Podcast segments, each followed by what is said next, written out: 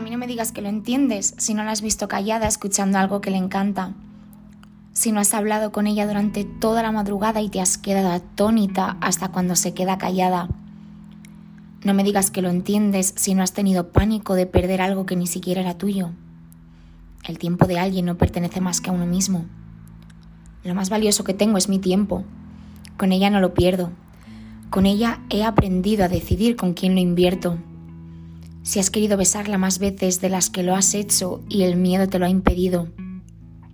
El miedo al rechazo no cae tan fácilmente en el olvido.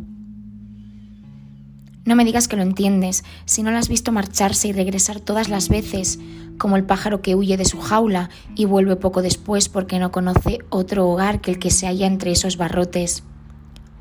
Si tú quieres mostrarle que hay lugares más allá para sentirse como en casa, y dejar atrás los errores del pasado que nos tienen presos. No me digas que lo entiendes si no has sentido la vergüenza de las primeras veces, la tensión de las primeras miradas, la incomodidad de los silencios premeditados. Y no haré mención de sus ojos, voy a gastarlos de tanto hablar de ellos. Algo tan bonito merece ser admirado. No basta solamente con nombrarlo. No me digas que lo entiendes si no tienes vértigo a las alturas, si no has sentido respeto hasta por tirarte de cabeza a una piscina común y ella es como un acantilado. Hermoso, pero huele a peligro a leguas.